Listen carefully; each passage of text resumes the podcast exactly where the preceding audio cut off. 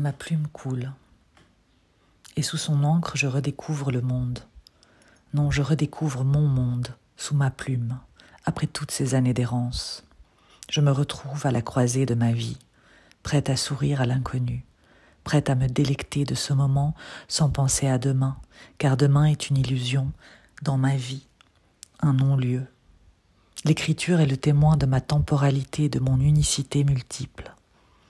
Il y a un an, J'étais une femme au banc de la vie, une femme étouffée par ses propres cris, son mal-être dans le regard, son espoir à la poubelle. Et aujourd'hui, le mot est mon sauveur, la poésie, ma poésie, cette corde qui me retient et me permet d'explorer ce vide illusoire, ce vide démoniaque qui n'était qu'un oasis dans la solitude de mon désert.